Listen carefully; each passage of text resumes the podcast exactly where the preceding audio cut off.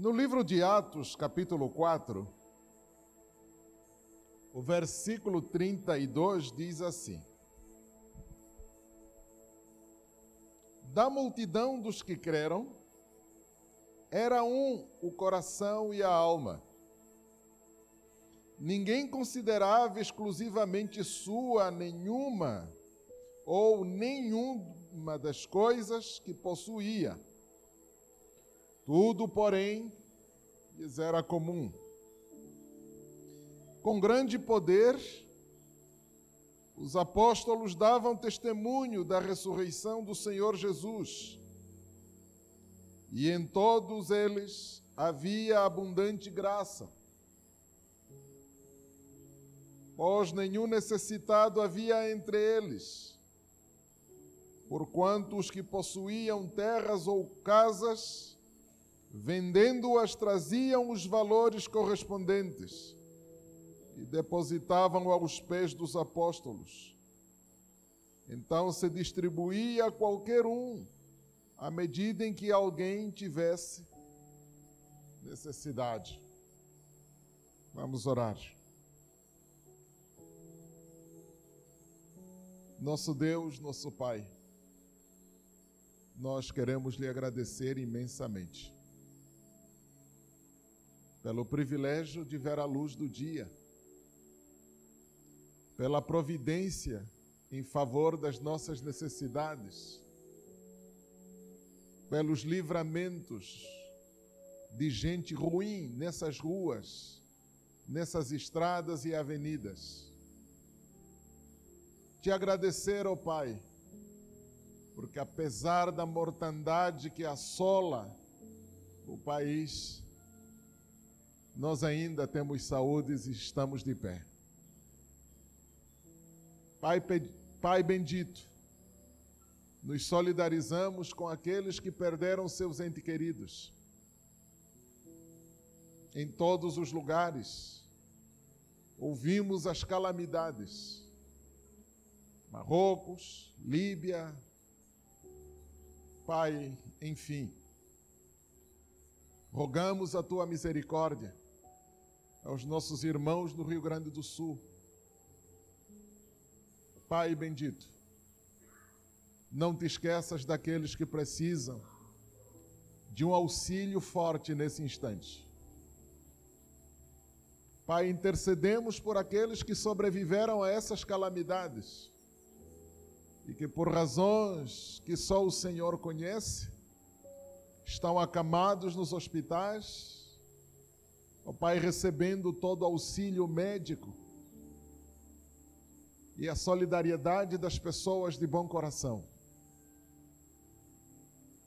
Pai bendito, estamos aqui louvando e celebrando o teu nome. Não somos melhores do que os outros, mas foi do teu agrado nos propiciar esses momentos tão agradáveis, Senhor, na tua presença. Pai, perdoe as nossas fraquezas perdoe os nossos queixumes, perdoe as nossas incompreensões, perdoe os nossos sentimentos pesarosos e nos ajude a crer no Senhor e a esperar em Ti, Senhor. Porque reconhecemos que sem Ti nada somos e sem Ti nada podemos fazer. Perdoe a todos aqueles que nos têm feito mal que nos tenha causado, ó oh Pai, dores ou sentimentos outros que não dignificam teu nome. E nos perdoe também, se o mesmo nós causamos nos outros, Senhor. Pai, somos teus e o Senhor é nosso. Pedimos encarecidamente que nesse instante aquiete o nosso coração e tranquilize o nosso espírito e mantenha-nos sintonizados com a tua voz, porque queremos ouvi-la, Senhor. Nós dependemos da tua voz, porque assim como está escrito que nem só de pão vive o homem, mas de toda a palavra que procede da boca do Senhor, ó Pai, nós dependemos da tua voz. Fale conosco em profundidade responda aos nossos anseios e às nossas preocupações, para que enquanto vivermos, possamos testemunhar de que só o Senhor é Deus. Muito obrigado, Pai, em nome de Jesus. Amém.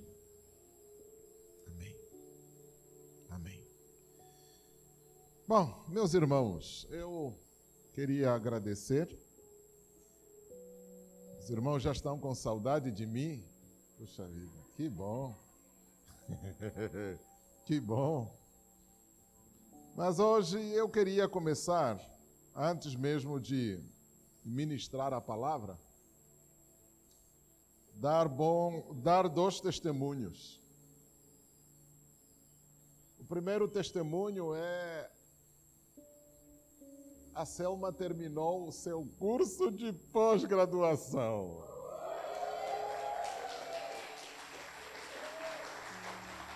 Agora ela é uma psicopedagoga. Vem cá, Selma. Vem cá à frente. Tudo bem. Vem cá.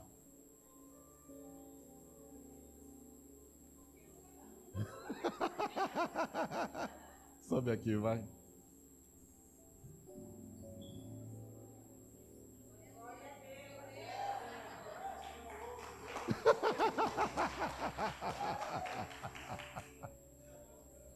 Ai, ai, gente. Quem conheceu essa menina alguns anos atrás há de concordar comigo. Quem diria que ela chegaria onde chegou? Deus é bom, é verdade. Esse é o primeiro testemunho. O segundo testemunho, quinta-feira foi minha colação de grau, fiz mais uma faculdade.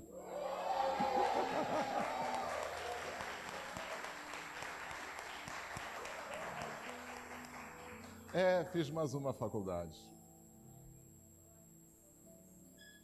Sei lá. A, nossa igreja, em 2005, quando nós chegamos aqui, tinha uma relação com a escola que eu não sei como descrevê-la. Me lembro, em 2006, começamos um projeto de volta à escola. Começamos a preparar os jovens para enfrentar o vestibular Dessa leva saíram vários, vários graduados. Me lembro do Plínio, ainda magrinho. Gente do céu. E desde então, a igreja se comprometeu com a escola. E desde então a gente tem visto a mão de Deus operando nesse meio. E eu carrego isso como um lema. Enquanto eu estiver estudando, não me sentirei satisfeito vendo jovens e irmãos com vontade de estudar sem poder ir à escola. O que eu puder fazer para ajudar a que os irmãos continuem os seus estudos, contem conosco. Agora eu estou chorando para fazer mais uma. Verdade. Daqui a pouco eu volto para testemunhar. Mas eu queria fazer alguma coisa diferente. Vem cá, filha do profeta Moisés. Vem cá orar por nós. Ah, claro, Agi, Agi, vem cá, Agi. A filha do profeta Moisés. Vem cá orar por nós. Ela foi uma da leva, né? Ela fez faculdade nesse tempo. Eu lembro. Com saudade, né? Ore por nós, vai. Amém. Senhor, Nesta manhã te agradecemos, ó Pai, por tudo que o Senhor tem feito, ó Pai, nas nossas vidas, através do pastor Elias, Senhor, desse propósito, Senhor Jesus, de nos engajar, Senhor Jesus, a estudar, Senhor, a buscar mais de Ti, a buscar, Senhor Jesus, tantas coisas que nós sonhamos, ó Pai. Te agradecemos pela vida da Selma, Senhor, porque o Senhor, ó Pai, tenha sustentado, Senhor, neste momento, Senhor, dos estudos dela, que ela continue, Senhor Jesus, buscando mais e mais no aprendizado, Senhor Jesus, e que tudo, Senhor, tenha um propósito, Senhor Jesus, debaixo das suas santas e poderosas mãos, Senhor, que através, Senhor Jesus, o trabalho que ela tenha feito, Senhor Jesus, com as crianças, que seja para louvar e engrandecer o teu santo nome. E ainda, Senhor Jesus, de tantas pessoas que estejam aqui nesta manhã, Senhor Jesus, que venham receber essa palavra, Senhor Jesus, para estudar, Senhor, para buscar conhecimento, Senhor Jesus, e que tudo que vierem buscar, Senhor Jesus, seja para engrandecer o seu santo nome, Senhor, seja para que venha, Senhor Jesus, ser destaque, Senhor Jesus, diante da tua presença, Senhor. Nós te agradecemos, ó Pai, e profetizamos, Senhor Jesus, para que tantas pessoas aqui, Senhor, que tenham sonhos de estudo, Senhor Jesus, venham, Senhor Jesus, se posicionar, ó Pai, e buscar os seus sonhos, ó Pai, através do Senhor, porque o Senhor é fiel e bom e justo, Senhor, para nos abençoar, ó Pai. Em nome de Jesus te agradecemos. Amém. Obrigado, Gi. Obrigado,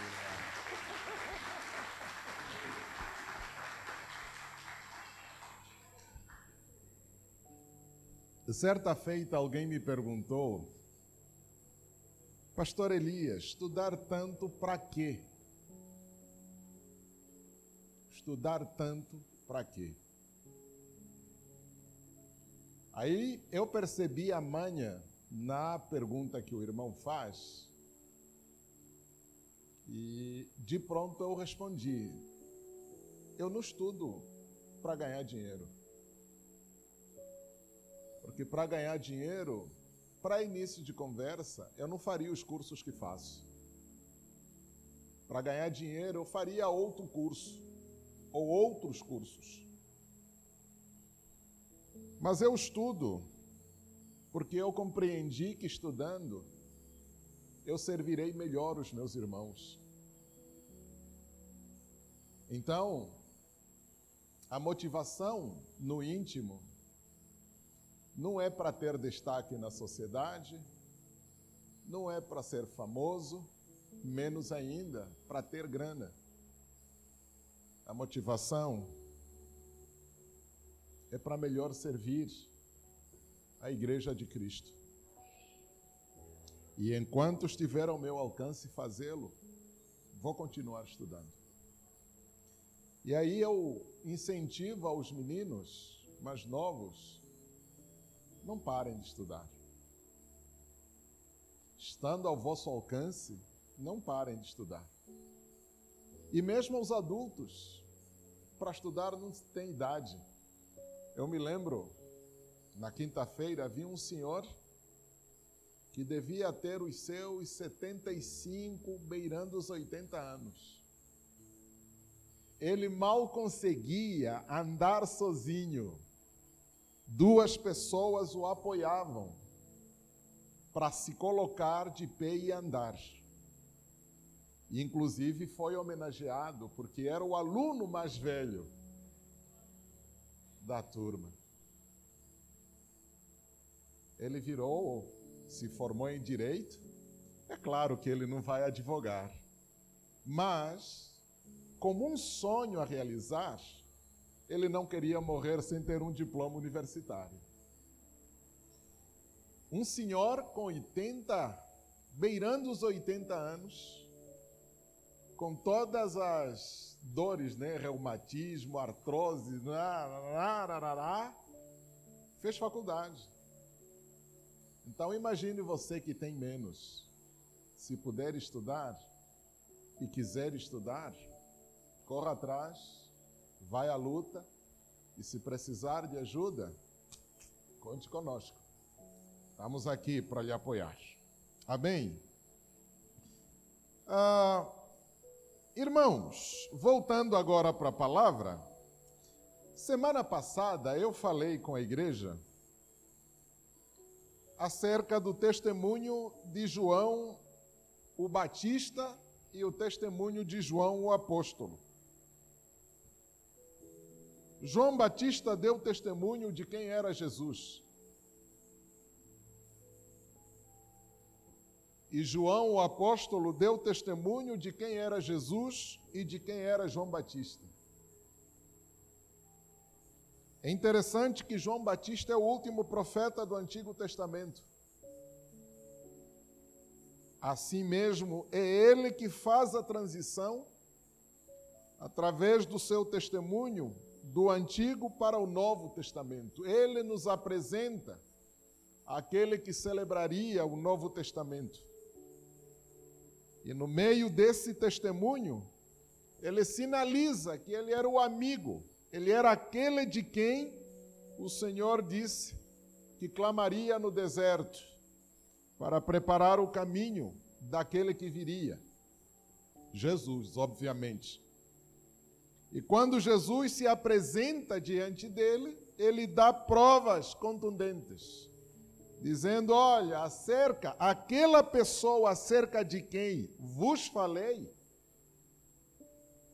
da qual eu disse que ele é antes de mim, do qual eu não sou digno de desatar as correias das suas sandálias, ei-lo, o cordeiro que tira o pecado do mundo.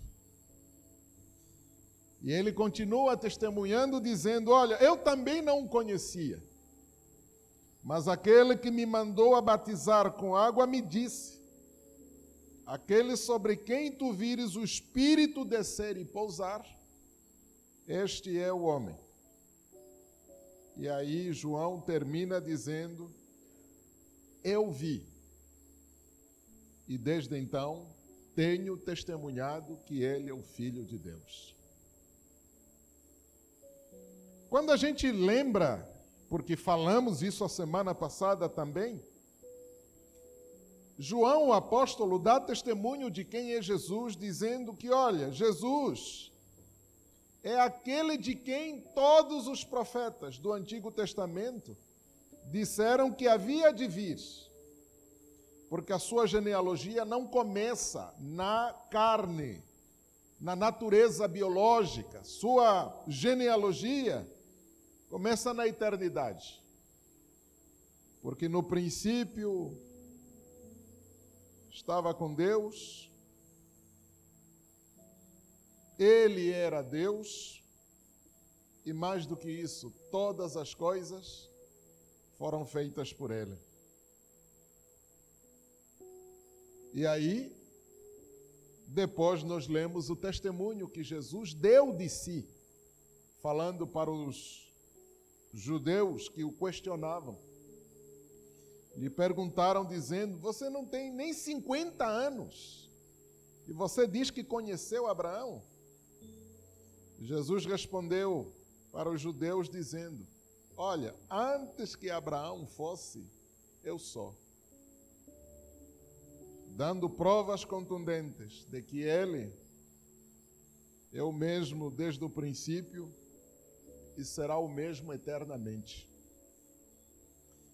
E nós terminamos essas tratativas ali. Mas o que nós não dissemos a semana passada, grosso modo, é qual é a parte que nos compete nisso tudo. O que que nos reserva, o que que sobra para nós? E é disso que eu queria falar com a igreja. E a propósito, eu li alguma coisa sobre o nascimento da igreja. Logo depois que a igreja foi estabelecida no Pentecostes com a descida do Espírito Santo, nós vemos alguns sinais desta presença luxuosa do Espírito Santo na vida dos crentes e no meio da comunhão dos crentes. E aí o texto que nós lemos dá apenas alguns indícios, alguns indicativos importantes acerca desta presença no seio da comunidade. A primeira coisa que nos chama atenção é a ação do Espírito no meio daqueles que iam sendo salvos. Qual é a primeira ação do Espírito? O texto diz que da multidão dos que creram eram um o coração deles. O primeiro sinal desta comunidade, a que chamamos igreja, que nas palavras dos apóstolos é o corpo místico de Cristo, não existem dois corações, só existe um coração. Vale dizer que é tarefa do Espírito fundir os corações, fundir as almas. Então, a marca distintiva de que uma comunidade de fé é regida pelo Espírito, porque a igreja de Deus é que as pessoas tendem a fundir os seus corações, tendem a fundir as suas almas. E isso não é ação humana, porque humanamente falando isso é impossível. Mas ação do Espírito. E aqui eu abro parênteses para dizer o seguinte: qual é a dimensão humana em que duas pessoas ou mais se fundem e se tornam uma só? Casamento, né? Sim ou não? Dois se juntam, deixam de ser dois e passam a ser um. E dessa unidade vão nascer filhos. Mas não importa quantos filhos nascerem do casal, eles permanecem um só. Aqui a gente vê o cumprimento da oração de Jesus em favor dos seus. No capítulo 17 do Evangelho de João, Jesus ora e diz: Pai, aqueles que tu me destes, eu quero que eles sejam um, assim como eu sou um contigo. Ou seja, que eles se tornem tão unidos quanto uma família biológica. A coisa é ainda mais séria, porque se você comparar a família biológica com a família espiritual, Jesus nunca priorizou a família biológica em detrimento da família espiritual. A ponto dele dizer, mandar dizer à sua mãe: minha mãe e meus irmãos são aqueles que fazem a vontade do meu Pai. Porque os irmãos não criam em Jesus nem no seu ministério. Achavam que Jesus estava biruta. E a mãe carregada pelos filhos foi forçada a atender né, o desejo desses filhos que não criam em Jesus e quando vão chamar Jesus, Jesus dá um chega para lá para a família biológica e diz: Olha, minha mãe e meus irmãos são esses que fazem a vontade do Pai. E qual é a vontade do Pai? Que creiam que Ele é o Filho unigênito de Deus. Aquela multidão de publicanos, pecadores, que estava à volta dele enquanto ministrava a palavra, eles criam que Jesus era o Messias. Por isso Jesus diz: Esses são minha mãe e meus irmãos, e não vocês, que são meus irmãos biológicos que não acreditam em mim nem no ministério que eu estou desenvolvendo. Essa distinção é interessante e a gente percebe isso acontecendo na igreja da multidão dos que creram era um o coração e a alma, porque deixaram de ser muitos para serem uma só pessoa. Deixaram de ser pessoas estranhas e tornaram-se uma só família, cujo Pai é o que está no céu. Logo, na sequência, a gente percebe o texto dizendo que ninguém considerava exclusivamente sua nenhuma das coisas que possuía. A partir do instante em que a pessoa se fundiu àquela congregação, todas as coisas que ele tinha e considerava sua deixaram de ser sua, suas passaram a ser de todos. Porque dentro de casa é assim que funciona. O dia que a gente se une a outra pessoa para sermos uma só carne, tudo deixa de ser de cada um e passa a ser de ambos. A vida já não é minha, a vida é nossa. Os bens já não são meus, passam a ser nossos e assim por diante. Quando a gente para e presta atenção nas coisas que estão acontecendo à nossa volta, como igreja, eu faria aquela pergunta que não quer calar: nós ainda somos igreja? nós ainda somos igreja? É um o nosso coração e é uma só a nossa alma. Nós vivemos no tempo em que as pessoas afluem à igreja em busca de interesses próprios. Então parece normal alguém dizer: Eu vou à igreja à busca da minha bênção. Como assim? A busca da tua bênção? Se Deus te abençoa sozinho, é porque você não é dos nossos. Porque se você fosse dos nossos, a bênção que Deus deu a você não é sua, é de todos nós. Porque nós agora somos um só.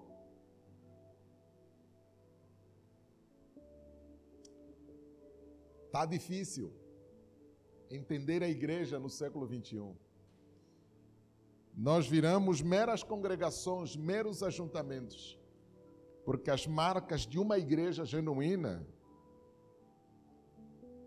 estão bem longe de acontecer. Parece que à medida em que o tempo passa, mais longe ficamos do ideal. Então nós estamos juntos, mas cada um vive do jeito que quer, do jeito que pode. Hoje de manhã recebi uma mensagem de um colega do tempo de teologia. O colega mandou uma mensagem de um vídeo de um pastor lá pregando. E é engraçado que o pastor não falou nada que não esteja escrito. No fim daquele videozinho que esse colega me mandou, ele escreveu: é assim que você crê também? Eu percebi a natureza da pergunta que o colega me fez. E a minha resposta foi a seguinte: Meu irmão, não se trata daquilo do que eu creio, mas trata-se daquilo que está escrito. O pastor não disse nada que não esteja escrito. Então, o que eu creio ou deixo de crer não vem ao caso. Isso que ele disse é o que está escrito. Então, o que, que acontece? Por que trazer isso no seio da nossa igreja? É que todos nós temos uma e mesma Bíblia, mas cada um crê no que quer. A gente picotou a Bíblia de acordo com as nossas conveniências então a gente seleciona aquilo no que a gente quer crer, porque nos agrada, porque nos favorece. As coisas que não nos favorecem, a gente deixa de lado. Não é de estranhar, por exemplo, tem coisas do Velho Testamento que a gente trouxe para o Novo, e tem coisas do novo que a gente acha que é do Velho Testamento que a gente não precisa seguir. Porque nós viramos essa igreja seletiva, seleciona o que, que é bacana para nós, o que, que nos convém, o que, que nos favorece, e a gente deixa de lado todas as outras coisas. Então, agora, aquilo no que eu creio é critério. Não, meu irmão, aquilo no que eu acredito não é critério de nada, o critério é o que está escrito. Então, não se trata do que eu quero ou do que eu creio, trata-se do que está escrito. E se está escrito, é nisso que nós devemos seguir.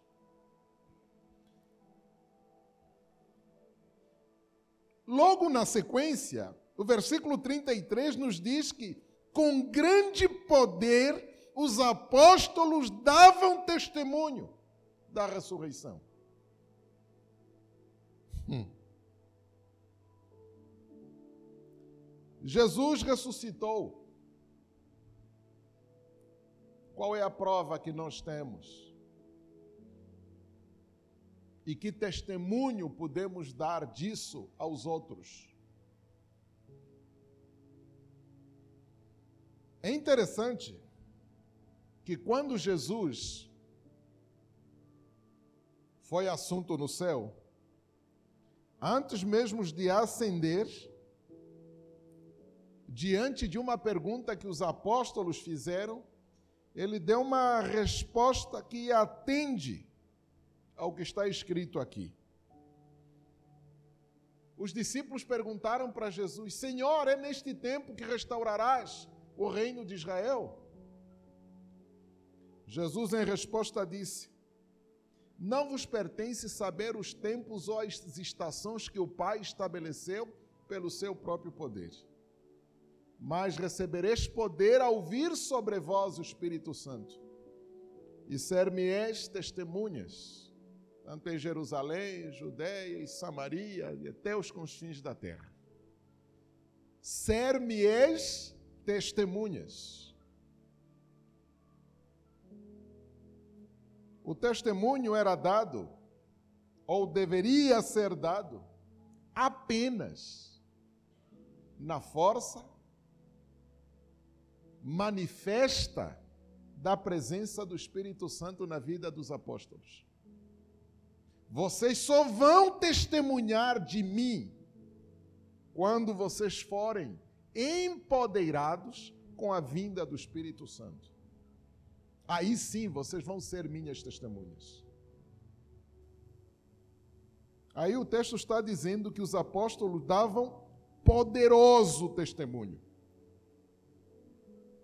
Grande testemunho da ressurreição de Jesus. Ou seja, eles estavam na posse do Espírito, estavam sendo guiados pelo Espírito. Mas o detalhe não é o dar testemunho, o detalhe é no como testemunhar. Porque a palavra testemunha, traduzida lá no capítulo 1, versículo 8, ser-me-eis testemunhas, e é a mesma palavra usada aqui davam grande poder ou grande testemunho da ressurreição de Jesus. A palavra testemunho aqui seria melhor traduzida como ser-me-eis mártires. ser-me-eis mártires. O que é ser mártir? é morrer por uma causa, é morrer por um propósito nobre. Isso é ser mártir. Então, o testemunho que esses irmãos estavam dando era de pôr a própria vida a prêmio pela fé que abraçaram.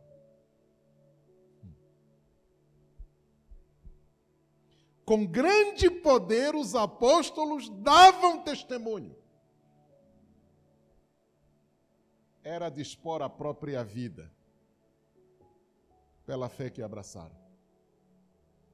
E não precisa nem dar voltas, né?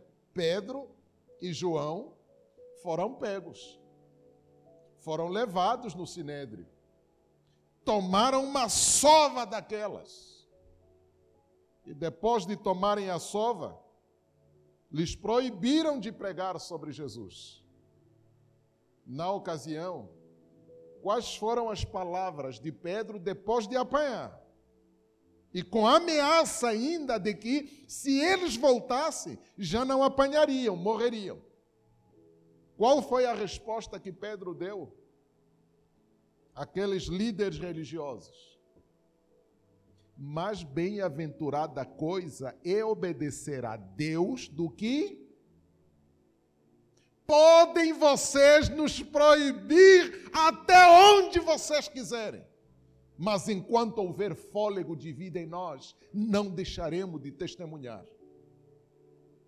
Porque nós não obedecemos à vontade de vocês em detrimento da vontade do Pai que nos mandou testemunhar. Antes, pelo contrário.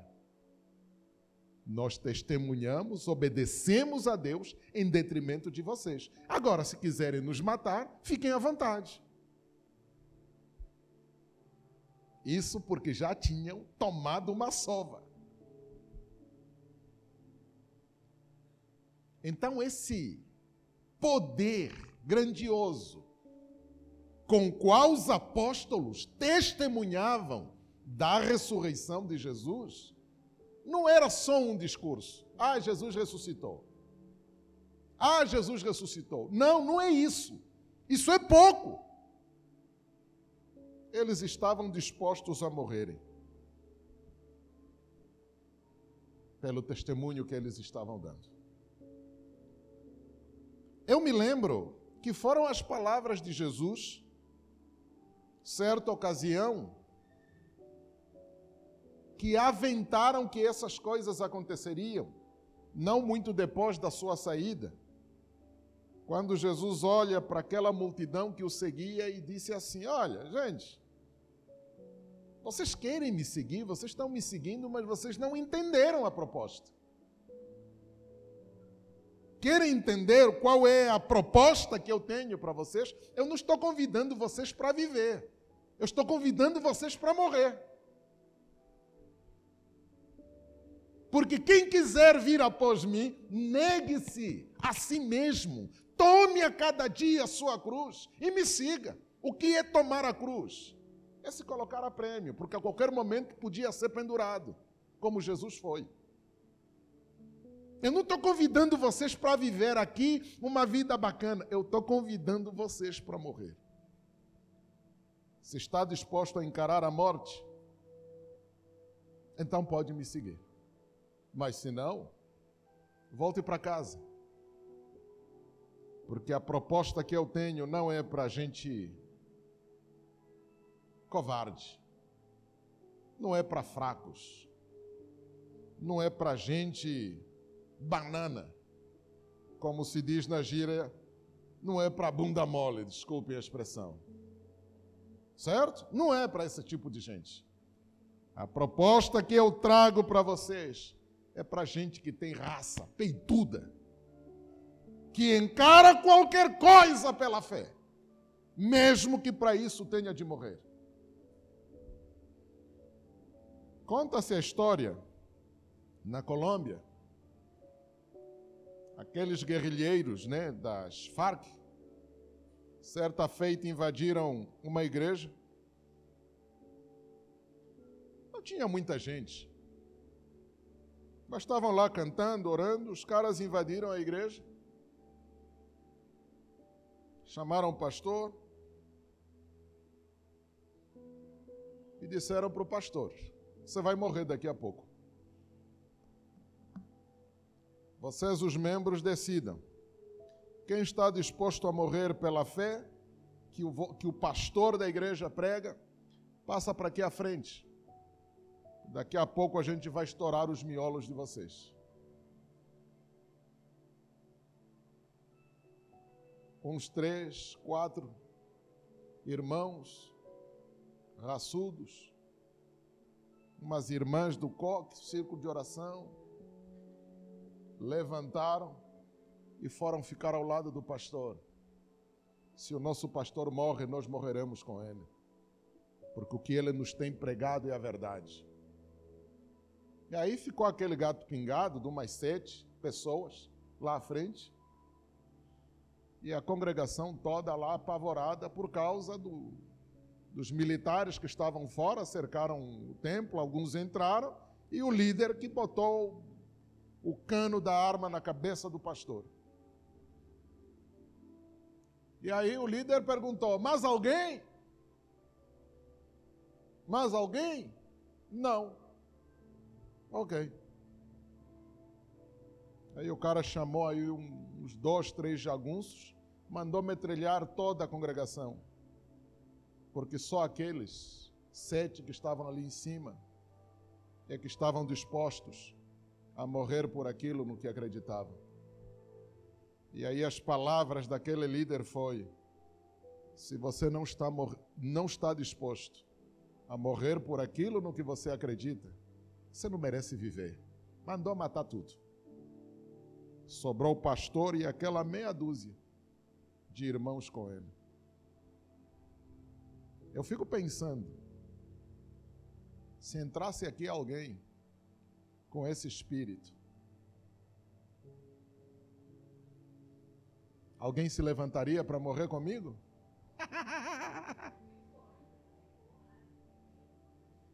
Para o céu todo mundo quer ir, mas morrer ninguém quer. É isso. Por isso é que está difícil entender a igreja no século 21.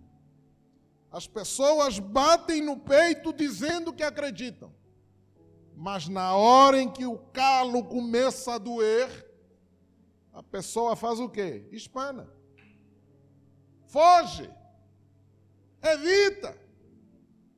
Jesus é Jesus na bonança. Na tempestade não é não. Pessoa procura outra coisa para fazer. Então,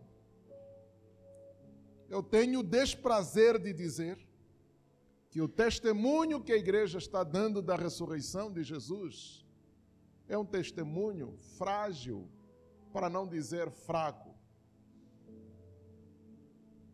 Porque as pessoas dizem que Jesus ressuscitou, mas elas não estão dispostas a morrer pela ressurreição de Cristo Jesus. Vale alguma coisa? Não vale nada esse testemunho.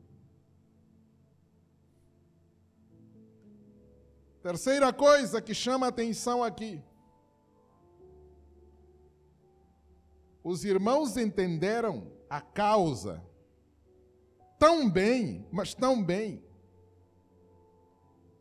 que eles acabaram com os necessitados no seio da congregação.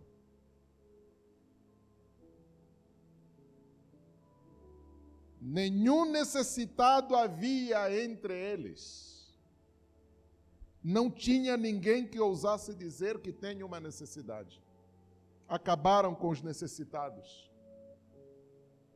De que jeito eles acabaram com os necessitados? O testemunho vem logo a seguir. Os que tinham repartiam com os que não têm. Os que tinham dividiam os bens com aqueles que não tinham nada. Dessa maneira, eles acabaram com os necessitados no seio da congregação.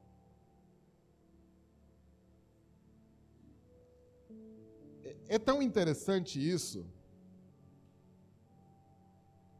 porque os irmãos não estavam preocupados com o crescimento para cima. Os irmãos estavam preocupados com o crescimento para baixo. Se para o meu irmão crescer eu tenha de baixar, eu me baixo para que ele cresça.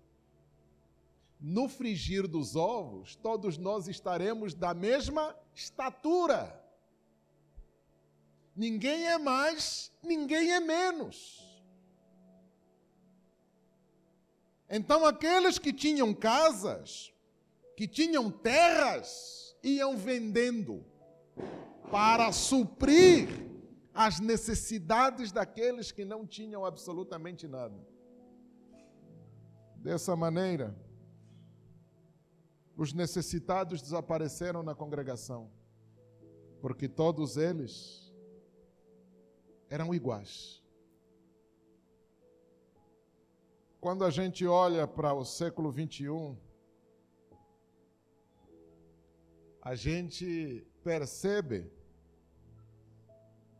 a natureza da compreensão do crente é tão adversa às Escrituras que dá medo. O irmão bate no peito dizendo: Eu tenho dinheiro. E só bate no peito para chamar a atenção daquele que não, não tem. Como eu tomei banho e me perfumei, eu me recuso a abraçar o fedido. Aliás, os fedidinhos nem na igreja aparecem, porque não querem passar vergonha.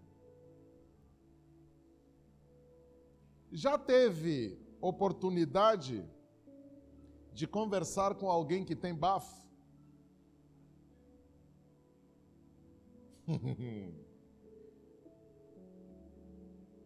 Se for irmão de igreja, a gente começa a evitá-lo. Não é assim? Estou mentindo? Vocês sabem do que eu estou falando. A gente evita o irmão. A gente evita a irmã. Porque a irmã parece pobre e eu pareço rica. O irmão parece pobre, eu pareço rico. Ser diferente para cima, para nós é virtude, quando para esses irmãos era defeito.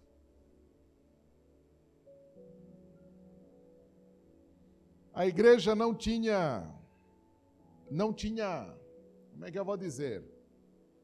Não tinha poupança. Porque tudo que entrava era distribuído de acordo com as necessidades daqueles que estavam no seio da congregação. A igreja do século 21 é tão rica, tão rica. Eu ouvi a história de algumas igrejas nos Estados Unidos que têm bancos. Igrejas que são donas, proprietárias de multinacionais dona de grana que não acaba mais. Mas quando você visita a igreja, tem gente que precisa.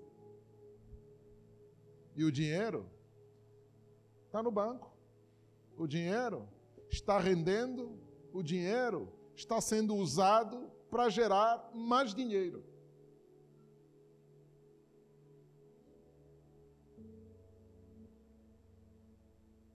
Hoje nós ofertamos, damos dízimos, damos ações de graças. Mas para que serve o dinheiro que a gente contribui? É para manutenção da estrutura. Se eu perguntasse, tem aqui alguém necessitado? Eu acredito que eu seria o primeiro.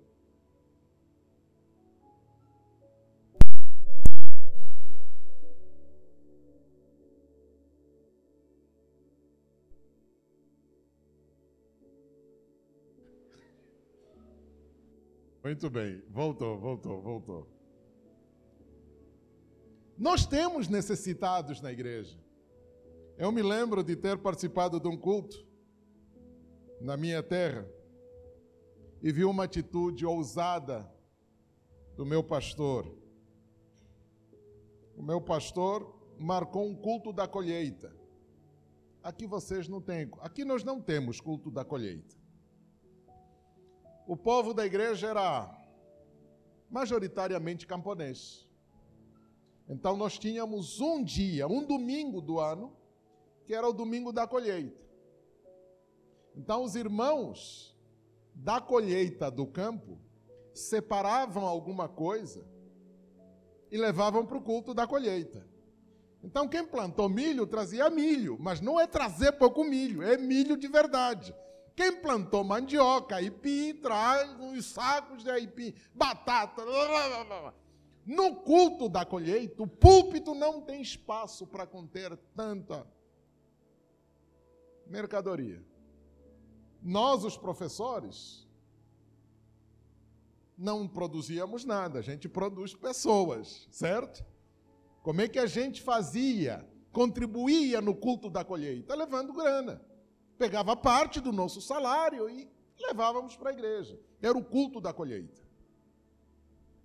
O que que o pastor fazia depois da oferta da colheita? Irmão fulano, quanto é que você deve? Devo tanto. Pega a parte do dinheiro, leva para o irmão fulano.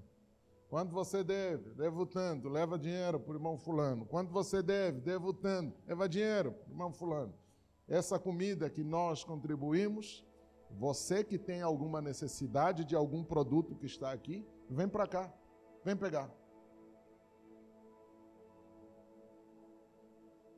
Eu era pivete. Lembrar dessas coisas dá, bate assim uma saudade enorme. A mesma igreja que recebe é a mesma igreja que distribui para atender às necessidades daqueles que precisam. A igreja do século 21 é uma igreja que só tem mão para receber, mas tem uma mão muito curta para dar. Geralmente não dá. Geralmente não dá. Eu estava numa igreja antes de vir para cá, antes de me juntar a, a Manaim, estava numa igreja aí, onde eu assisti uma cena que me marcou profundamente. Era um homem de meia idade, desempregado, pedindo esmola, e naquele dia parece que as esmolas não deram quase nada. Já no entardecer, o homem desmoralizado bateu na porta da igreja para pedir ajuda, porque naquele dia não tinha conseguido o suficiente para levar alguma coisa para os filhos comerem em casa. E Eu me lembro que a resposta que o líder da igreja deu foi: A gente te dá essa ajuda, o que que você faz por nós?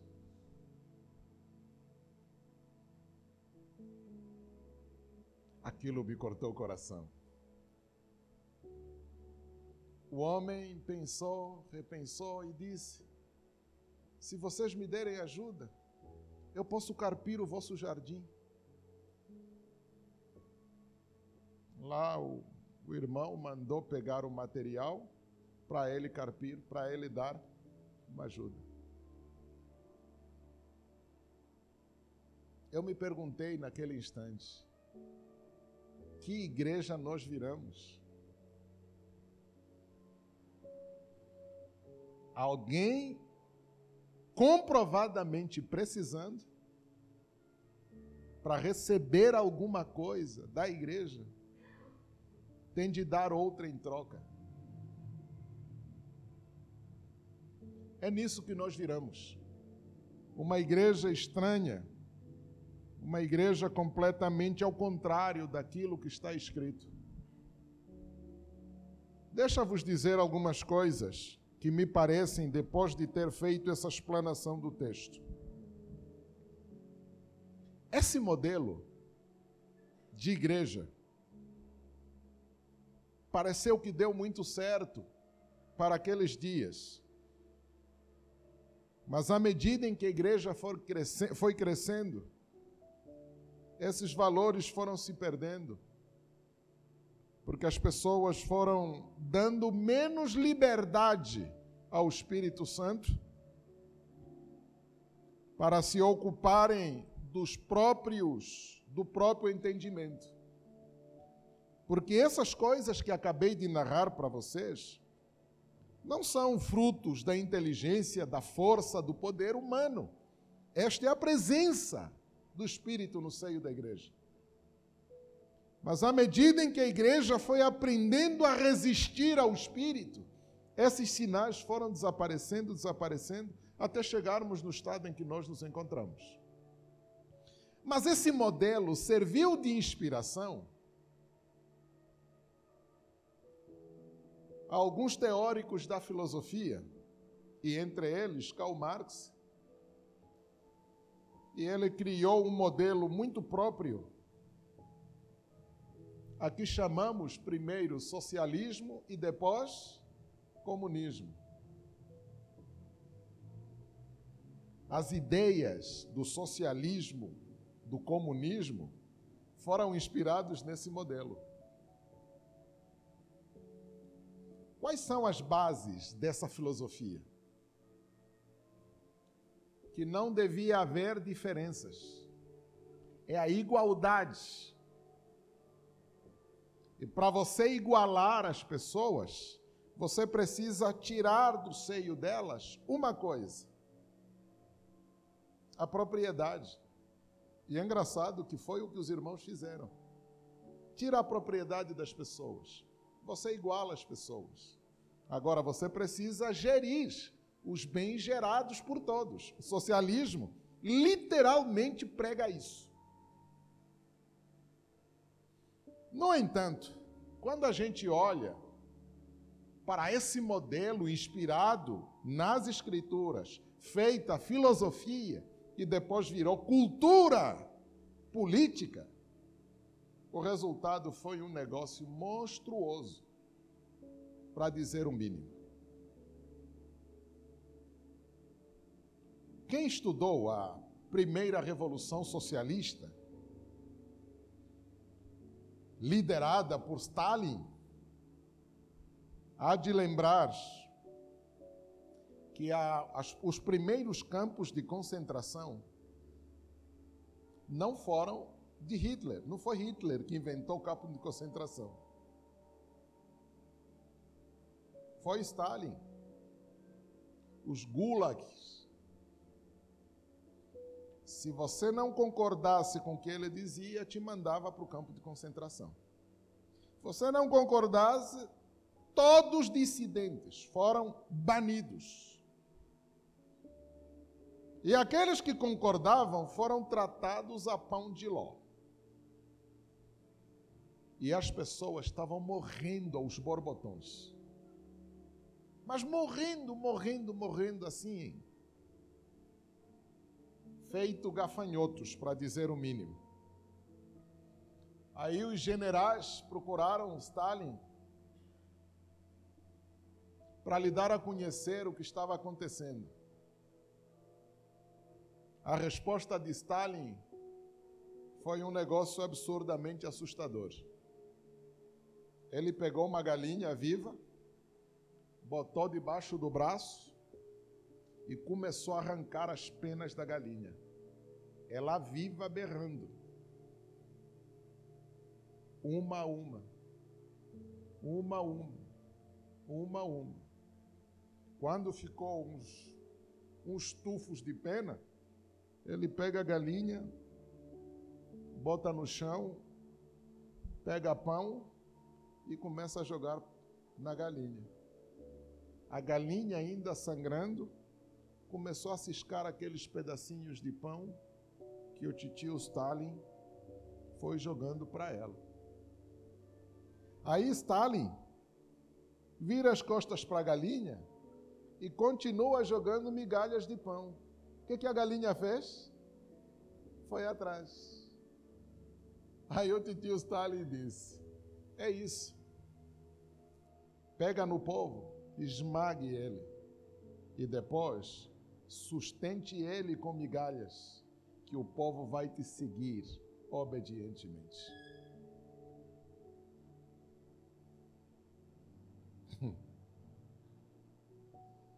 Eu venho de um país socialista.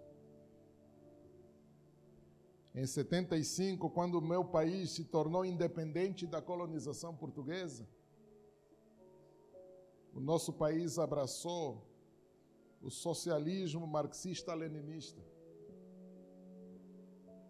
Todas as famílias tinham um cartão de abastecimento, um cartão de, de compras.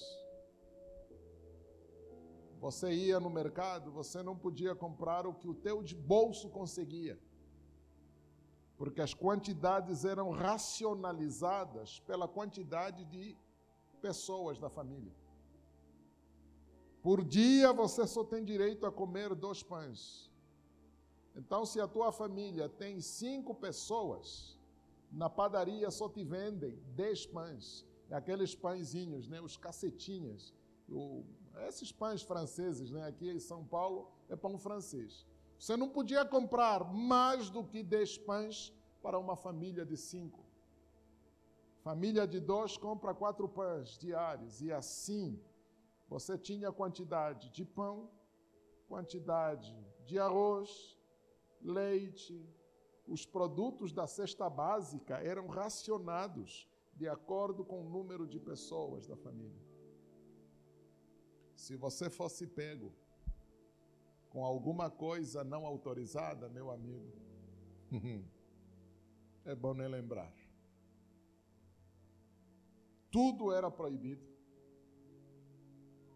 Você só podia ler, escrever, falar, pensar aquilo que era autorizado. Se você saísse um pouquinho da curva, de noite alguém te batia na porta e te levava, e a família nunca mais te via. Qualquer semelhança com o que acontece aqui nas redondezas não é mera coincidência, é parte dessa filosofia. Qual é a diferença entre a proposta da Bíblia e a proposta que Marx faz? A proposta é bem sui generis. Isso aqui que está na Bíblia acontece não porque as pessoas querem ou podem. Isso acontece, primeiro, porque o Espírito Santo está entre elas, e segundo, porque as pessoas acreditam. Aqui, ou você acredita ou você morre. Você não é voluntário. Segundo, aqui, a base do discurso tem três fundamentos. Primeiro, o amor. Segundo, a verdade. E terceiro, a adoração. Eram as bases dessa estrutura. O amor que aprenderam com Deus, fomentado pelo Espírito Santo, a verdade enquanto palavra que procede da boca de Deus e a adoração única e exclusivamente a Deus. Isso faz dessa comunidade justa porque o Deus que eles adoram é um Deus justo. Aqui fora, as bases são outras. Primeiro, a dominação das pessoas. Na sociedade que nós construímos, as pessoas precisam ser dominadas. Segundo, as pessoas não basta serem dominadas, elas precisam ser exploradas.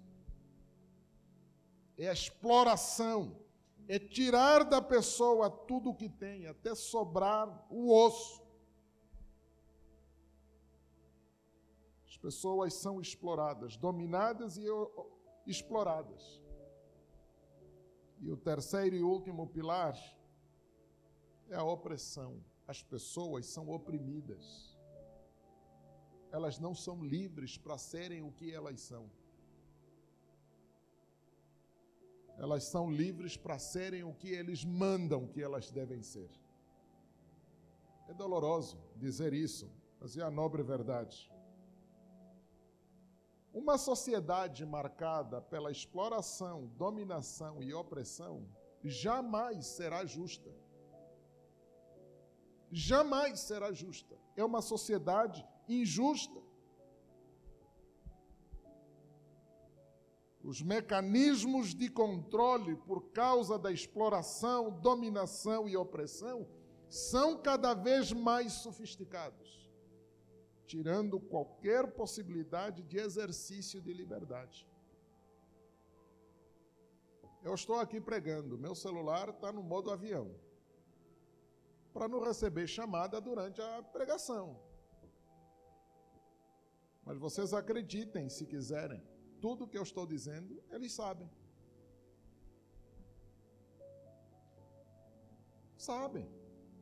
Se eu disser agora, eu quero comprar alguma coisa, na hora que eu tirar do modo avião, aquela coisa vai aparecer nos anúncios. A inteligência artificial não veio só para nos ajudar, veio para nos vigiar. Para tudo e nada você precisa fazer um cadastro. Cadastro para quê? Para você ser controlado. Final do ano passado, eu fui para Luanda. Fiquei 30 dias em Luanda. Em janeiro voltei.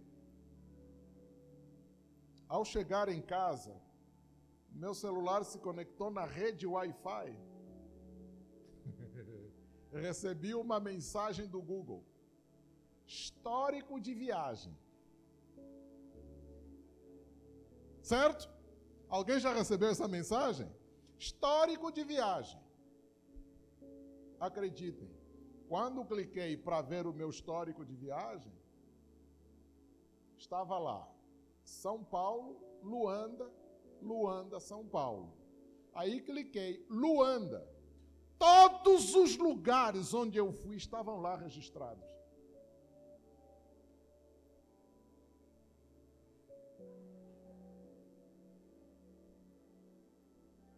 Não tem onde você se esconder enquanto você estiver com seu aparelho no bolso, na bolsa, ou seja lá onde for. Os caras estão de olho em você. Sabem o que você fala, com quem você fala, o que você fala, sabem o que você vê, o que você não vê, sabem absolutamente tudo. Aliás, os caras sabem mais de você do que você mesmo. Esta, este é o modelo de sociedade do qual nós fazemos parte.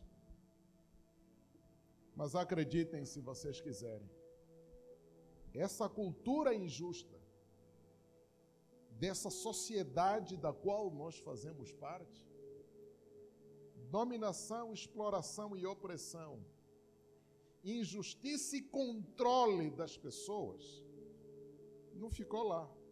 Muitas igrejas se tornaram micro-sociedades, porque elas exploram, elas dominam e elas oprimem as ovelhas. Já vos falei de uma igreja não muito longe daqui, que fez um trabalho de libertação. O pastor mandou uma lista para os membros. Os membros tinham que assinalar naquela lista de pecados quais pecados o irmão já tinha praticado. Certo? E aí você eram cerca de 500, 600 tipos de pecado lá na lista. Aí você sai assinalando os pecados que você já fez. Depois de assinalar, entrega a ficha lá na, no pastor, e aí o pastor te chamava no gabinete para um bate-papo de libertação. E no bate-papo, deixa para lá, vai. Aí terminou a sessão de libertação, oração, daqueles pecados que você assinalou, o que, que o pastor fez? Pegou as fichas, arquivou. Arquivou para quê? Deixa para lá.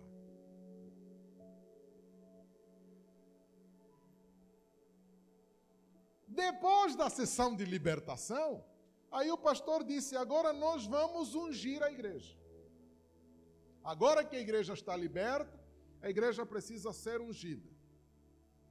Como 70% dos pecados tinham a ver com a área sexual, as irmãs vão ficar com a pastora num gabinete, os irmãos vão ficar no outro gabinete com os irmãos. O que é que seria ungido? Preciso dizer? Já pensou você abrir o zíper? Pastor, pode ungir?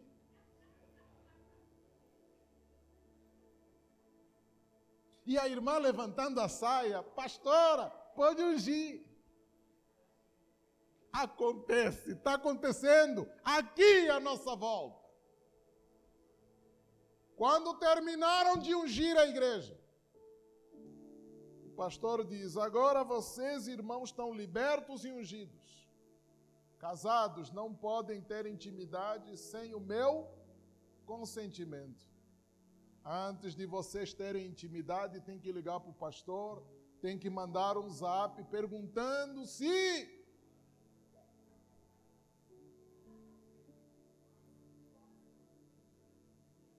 Aí no domingo eu fico pensando. No domingo o pastor está lá com o microfone para pregar, olha para o irmão. Eu sei o que você fez no verão passado são mecanismos de controle.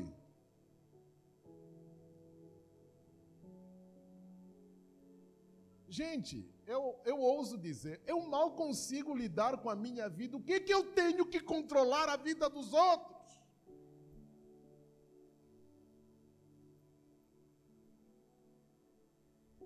A sociedade oprime, a sociedade domina a sociedade explora. Isso cria todo um ambiente de injustiças sem precedentes. Não importa que modelo político ou social, é injustiça.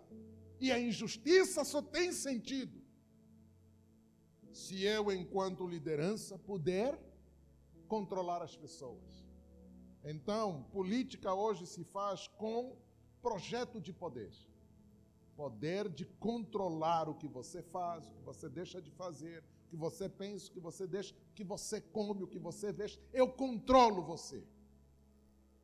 Infelizmente, essas coisas chegaram dentro da igreja.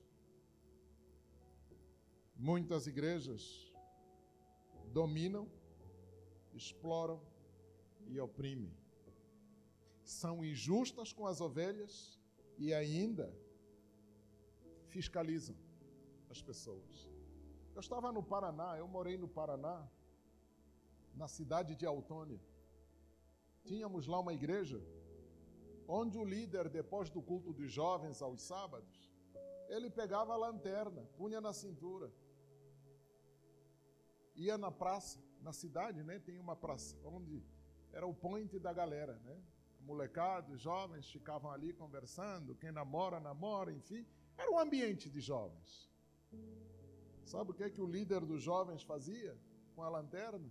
Ia atrás das árvores ver se aquele jovem que estavam lá se amassando era um jovem da igreja. E uma vez foi repreendido. Ela disse: Não, irmãos, não me repreendam. Quem pediu para fazer isso foi pastor. Tudo isso se resume numa só palavra. Que testemunho é que nós estamos dando da ressurreição de Jesus. Ser igreja é ter um, um coração e uma mesma alma. Embora somos muito, muitos, na força do Espírito, sermos todos um só assim como o Pai, o Filho e o Espírito Santo são um só. Segundo, é preciso que a nossa vida não seja preciosa aos nossos olhos. Se necessário for morrer por aquilo no que acreditamos, que o Senhor nos use como parecer bem aos seus olhos. Isso é ser igreja.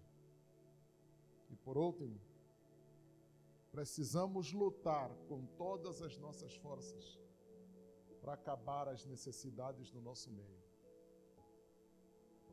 A tua dívida já não deve ser só sua, deve ser nossa. O seu problema não deve ser só seu, deve ser também nosso problema. As tuas lágrimas não devem ser só suas, devem ser também nossas. A sua alegria também não deve ser só sua, deve ser nossa. Isso é ser igreja. Se nós não estivermos dispostos a nos fundirmos, até nos tornarmos um só corpo, nós não entendemos por que frequentamos igreja. Nós não entendemos o propósito da igreja no mundo. E isso é o pior dos males. Por isso Jesus pergunta: Quando eu voltar, porventura acharei fé na terra?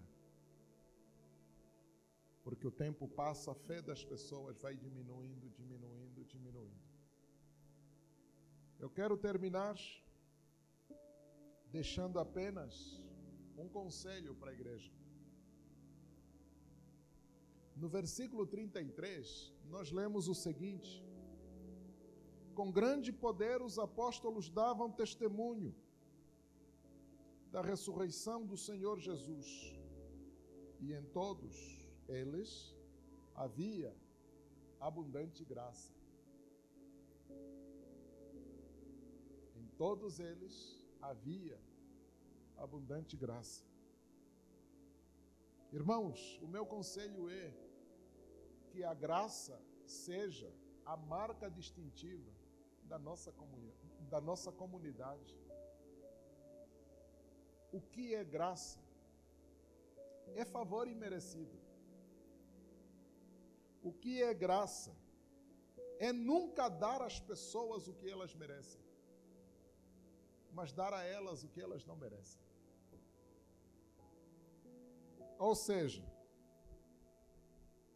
seu irmão te faltou com respeito, a ponto dele merecer uns tapas, não lhe dê o tapa que ele merece. Lhe dê justamente o que ele não merece. Em vez de tapa, dá-lhe carinho. Retribua a maldade que ele te fez com amor.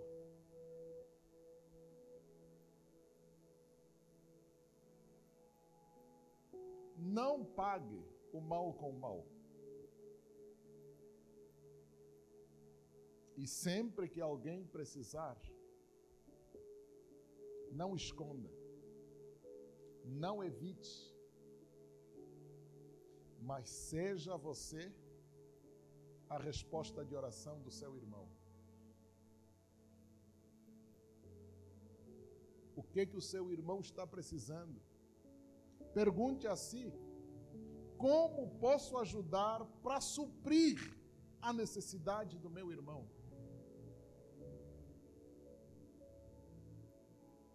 Ser igreja é isso, é ser cheio de graça, porque pela graça nós nunca damos aos outros o que eles merecem, nós damos sempre além e melhor do que aquilo que eles merecem.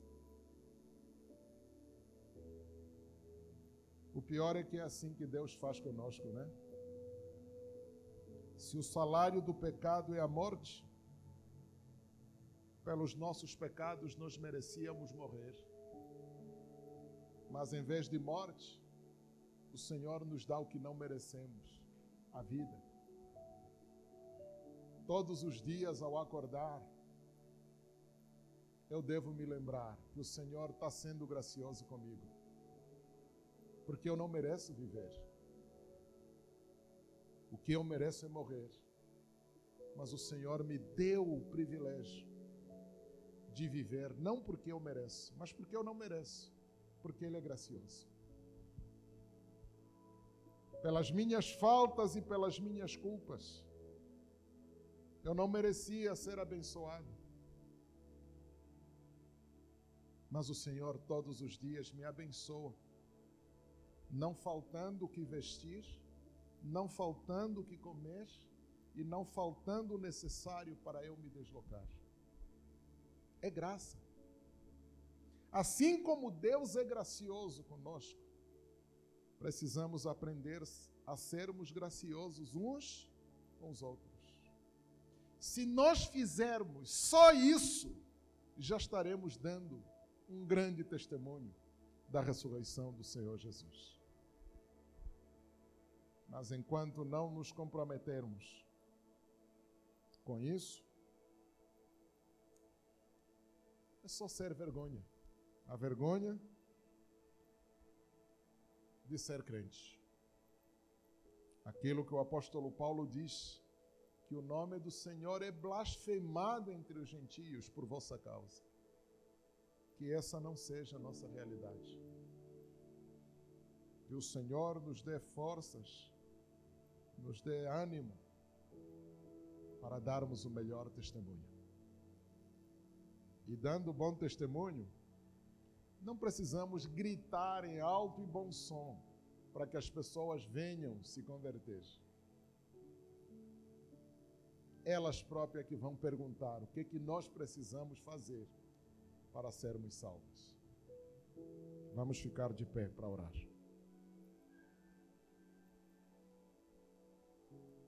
Duquinha, meu irmão, hoje é seu dia de orar, mano. Vem para cá. Vem orar com a sua igreja.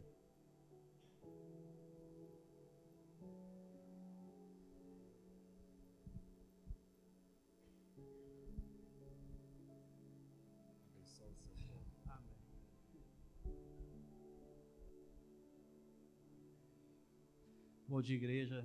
Graças paz. Antes de orar, eu queria só estar tá comunicando aos irmãos aí referente ao dia 7 tá?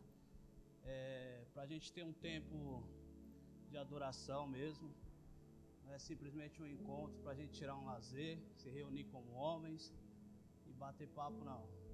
Nós não precisamos nos santificar, buscar mais em Deus como, como corpo de Cristo. E por isso que eu coloquei no grupo lá que é uma convocação, tá? Não é por disputa com as mulheres, tá? Mas é é uma união. Né? Vamos tentar juntar a força que as mulheres estão tendo em buscar e estar tá orando. E nós somos alvos da oração das mulheres. Né?